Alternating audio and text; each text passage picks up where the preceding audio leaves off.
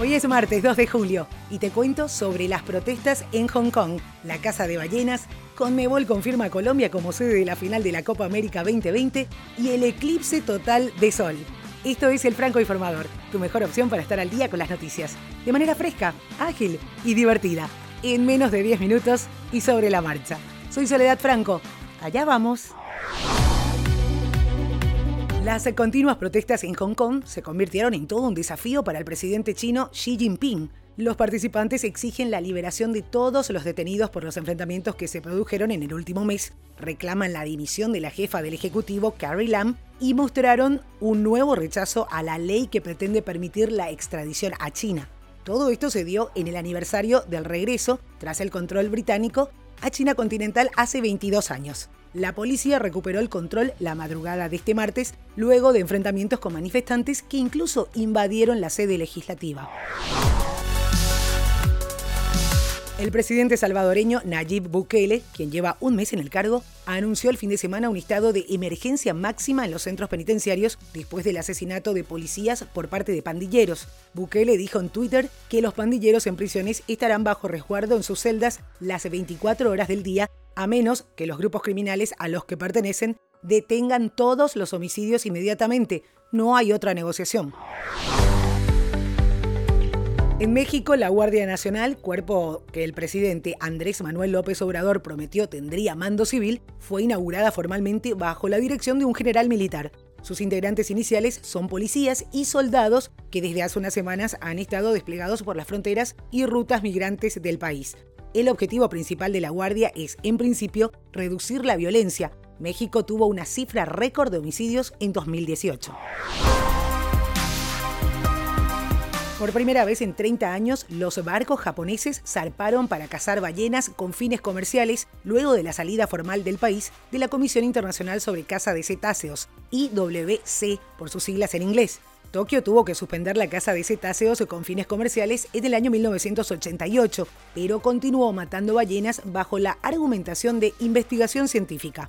Para evitar la caza salvaje, la Agencia Nacional de Pesca estableció cuotas para la captura máxima de 227 ballenas de aquí a fin de año. De esta manera, las autoridades explican que se podría continuar la práctica por otros 100 años sin afectar su sostenibilidad. La Conmebol confirmó que Colombia acogerá la final de la Copa América 2020 y anunció que Argentina será la sede del partido inaugural del torneo regional que organizarán ambos países. Conmebol, en un comunicado, aclaró además que las fechas del calendario y partidos del torneo serán anunciados más adelante, por primera vez desde que comenzó a disputarse en 1916 el torneo de selecciones más antiguo del mundo, se jugará en dos países. Con este formato, cada una de las sedes contará con una fase de grupos, dos partidos de cuartos y una semifinal, mientras la final será en Colombia.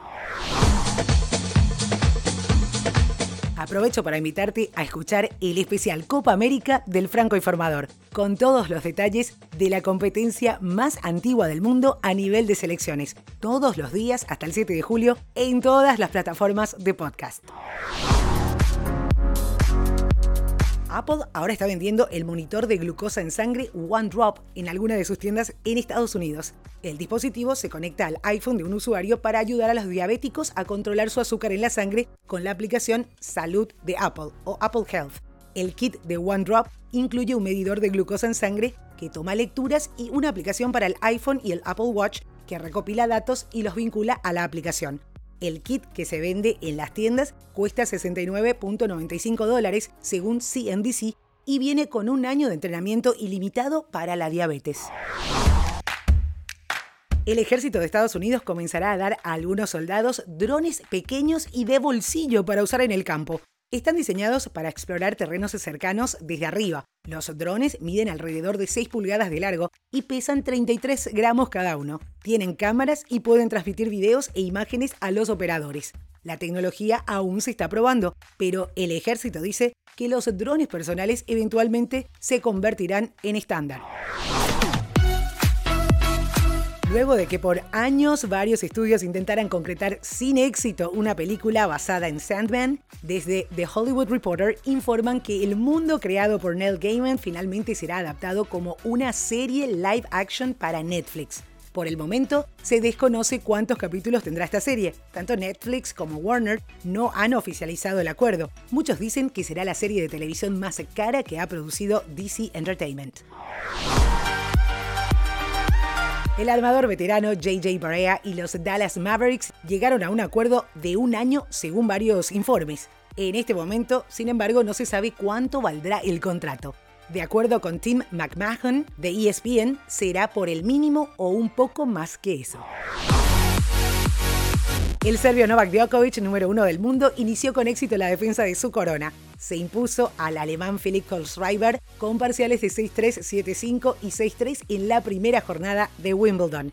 La estadounidense Coco Goff, de 15 años, fue la estrella del día tras imponerse a Venus Williams por 6-4 y 6-4 es la más joven en disputar el cuadro principal del torneo en la era abierta y en ganar un partido de individuales desde Jennifer Capriati en 1991.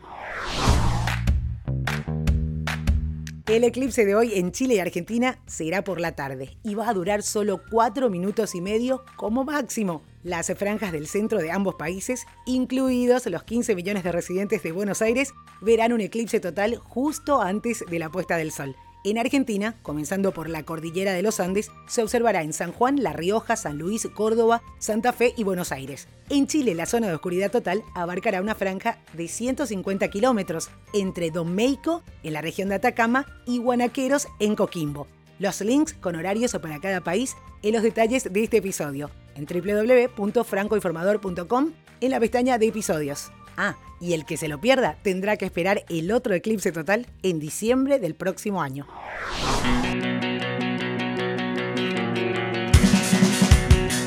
Días felices para Blink 182. La banda está trabajando en su nuevo disco de estudio, pero no quisieron dejar a sus fans a la deriva y ya publicaron el nuevo sencillo.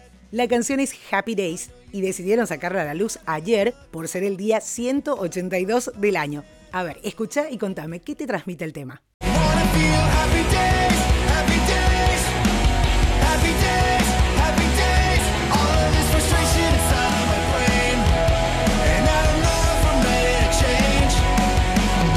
Y esto es todo por hoy. Ya estás al día con la información.